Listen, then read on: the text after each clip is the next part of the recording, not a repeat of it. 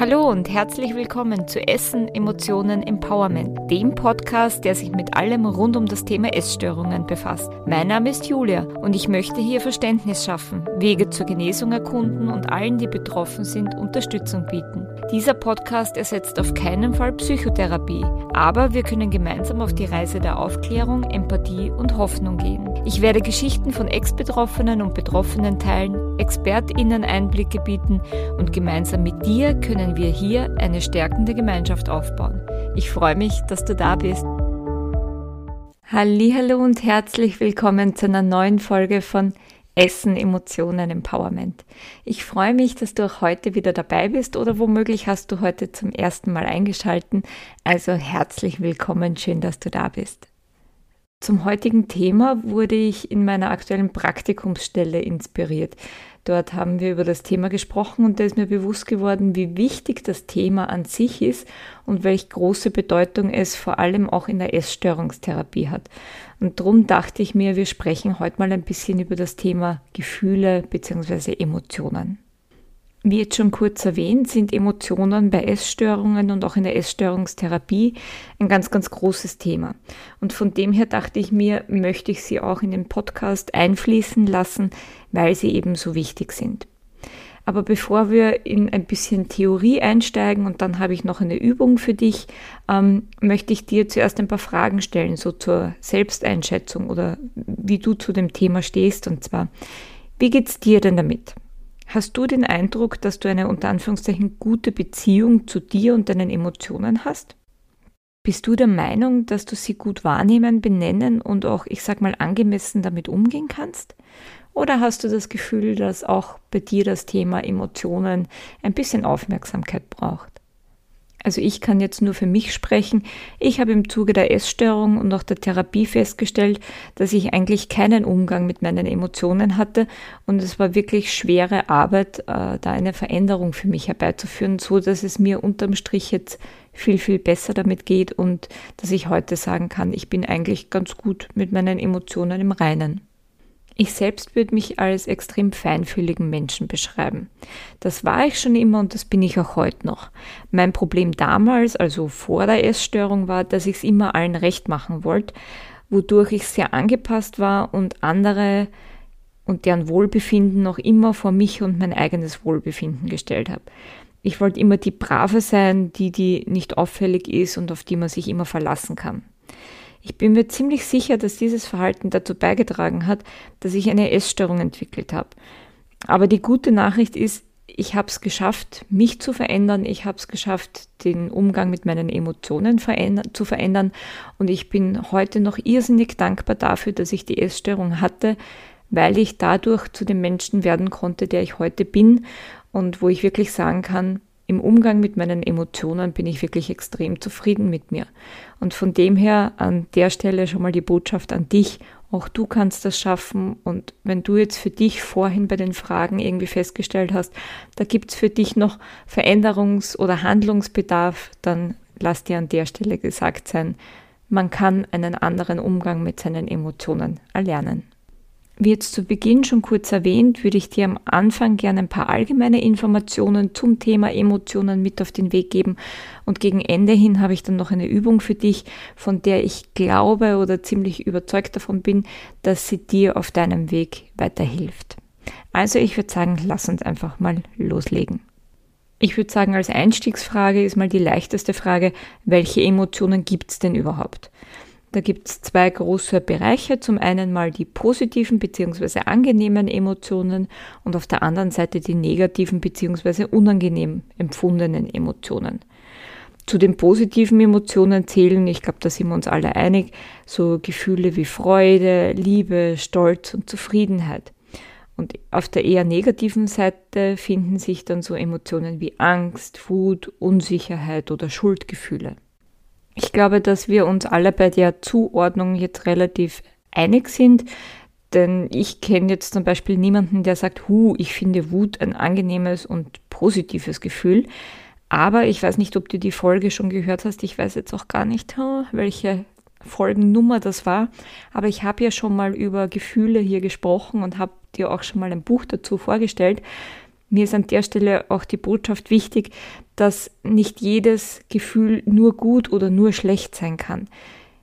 Gefühle haben einen Nutzen, die haben einen Sinn, einen Zweck und da gibt es immer eine positive und eine negative Seite.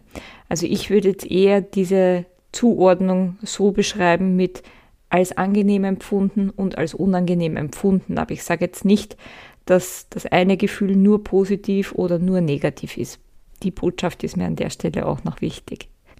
Ich habe jetzt schon ganz kurz den Sinn bzw. Zweck oder die Funktion von Emotionen angesprochen und von dem her sei an der Stelle gesagt, ja, Emotionen haben einen Sinn. Und zwar haben sie eine große Hauptfunktion und die wäre ganz schnell die aktuelle Situation einzuschätzen, dementsprechend dann auch zu handeln bzw. zu reagieren und gleichzeitig geben uns unsere Emotionen auch Informationen darüber, welche Bedürfnisse wir gerade haben. Also wie du siehst, Emotionen haben eine ganz, ganz wichtige, wichtige Funktion in unserem Leben.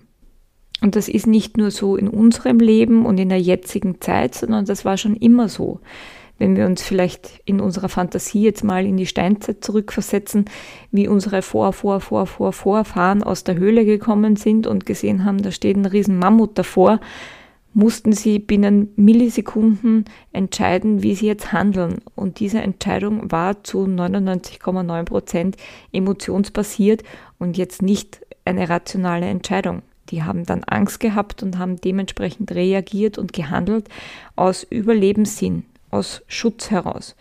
Und von dem her schließt es jetzt wieder an das an, was ich vorhin gesagt habe. Kein Gefühl hat nur positive oder nur negative Seiten.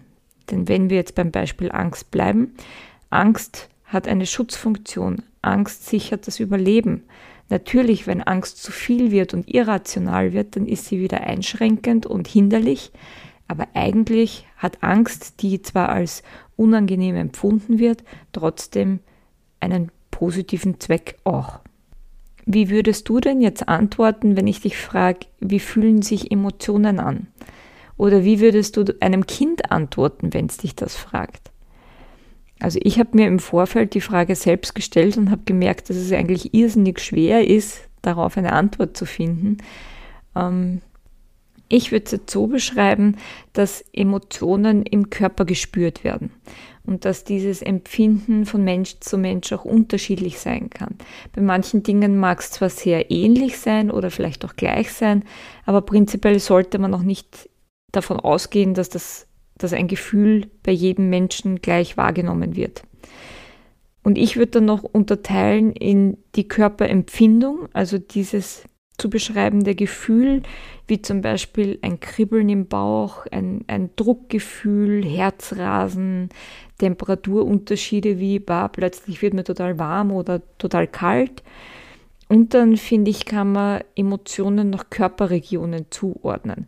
Also sei es, dass man manche Gefühle eher im Brustbereich wahrnimmt, im Kopf, im Rücken, in den Händen, in den Füßen.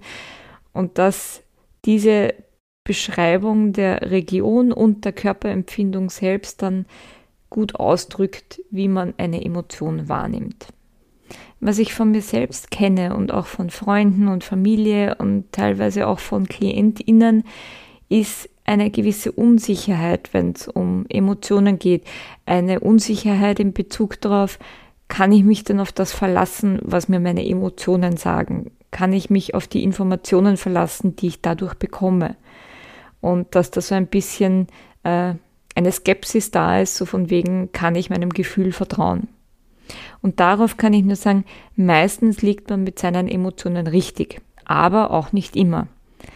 Ich habe jetzt vorhin schon das Beispiel der Angst gebracht.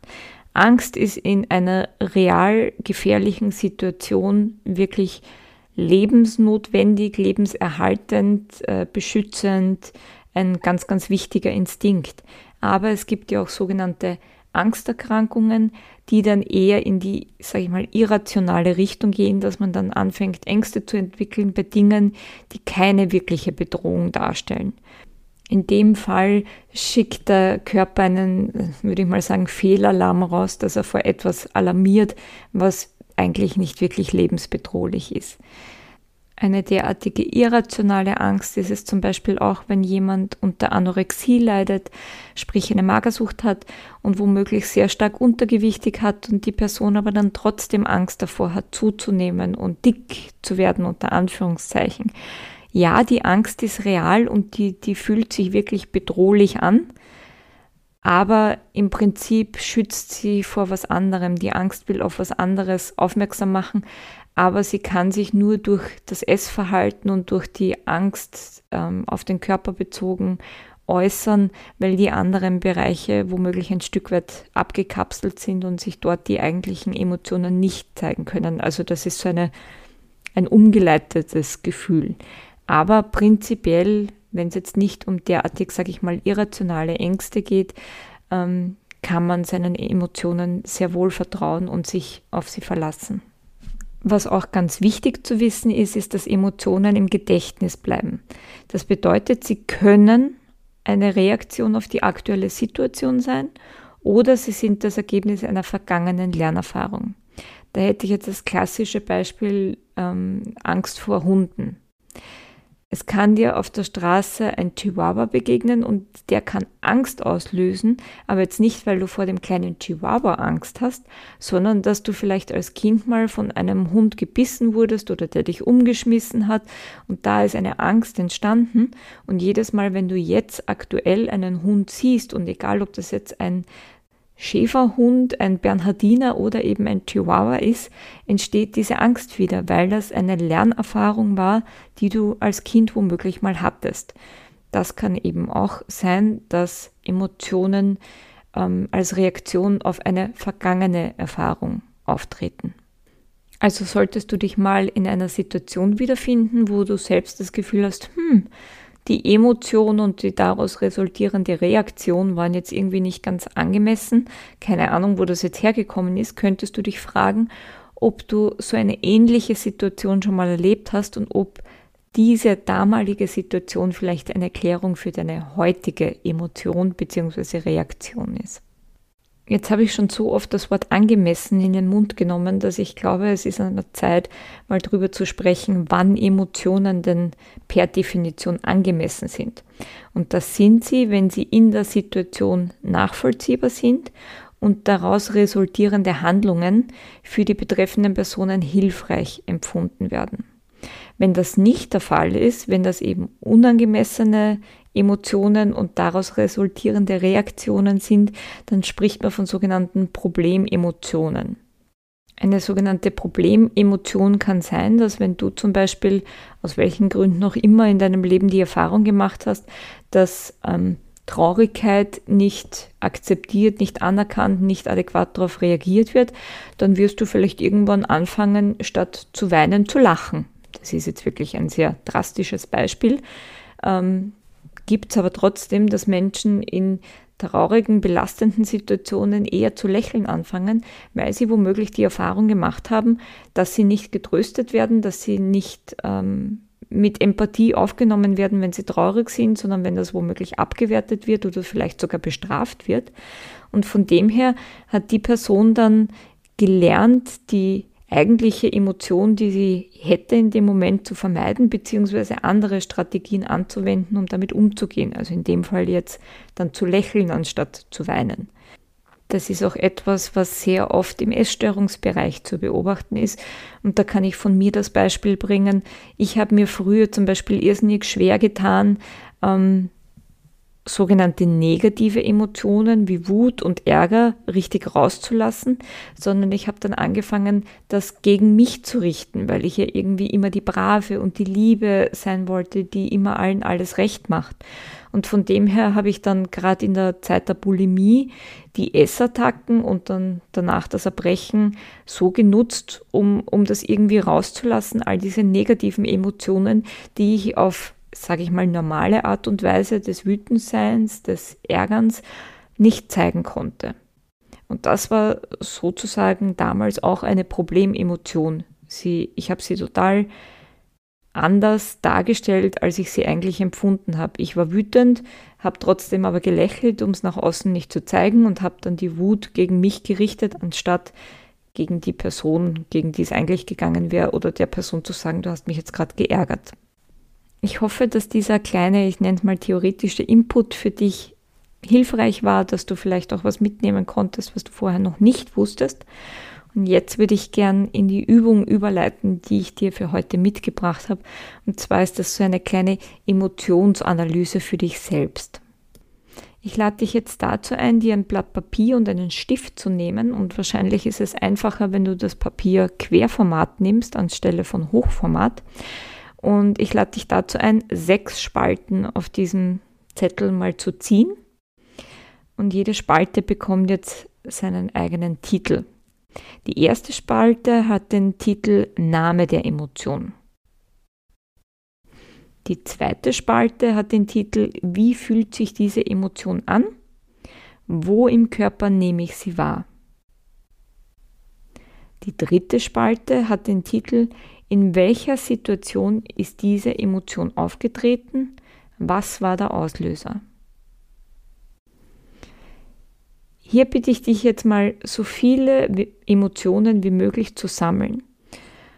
Alle, die dir einfallen, alle, die dir irgendwie in den Sinn kommen, vielleicht auch Emotionen, die heute schon in irgendeiner Form genannt wurden, und dann für dich mal zu überlegen, wie fühlst du diese Emotionen, wo im Körper fühlst du sie und wann treten diese Emotionen bei dir meistens auf. Wenn du dann deine kleine Sammlung komplett hast, lade ich dich noch dazu ein, in der fünften Spalte den Titel Mein aktueller Umgang mit dieser Emotion einzutragen.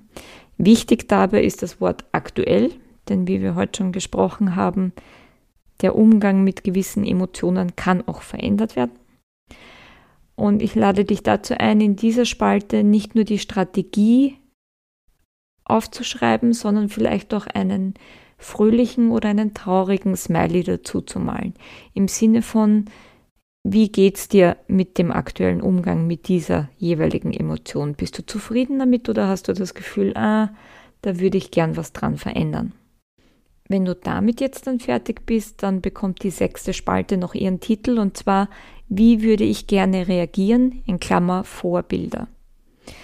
Und in dieser Spalte lade ich dich jetzt dazu ein, bei allen traurigen Smileys, die du in der fünften Spalte gemacht hast, zu überlegen, wie würdest du denn anstelle deiner aktuellen Reaktion auf die Emotion in Zukunft gern damit umgehen? Wie kannst du dir vorstellen, wäre es für dich angenehmer oder besser, auf gewisse Emotionen zu reagieren? Und vielleicht hast du in Bezug auf diese Emotion und auf den Umgang damit auch irgendein Vorbild, wo du sagst, hm, meine Freundin zum Beispiel, die reagiert viel, weiß ich nicht, gelassener auf Ärger in der Arbeit oder in der Schule oder mit in, in Konfliktsituationen mit Freunden, so wäre ich auch gern. Dann kannst du auch den Namen dazu schreiben von der Person, wo du das Gefühl hast, hm, von der könnte ich mir in die Richtung was abschauen.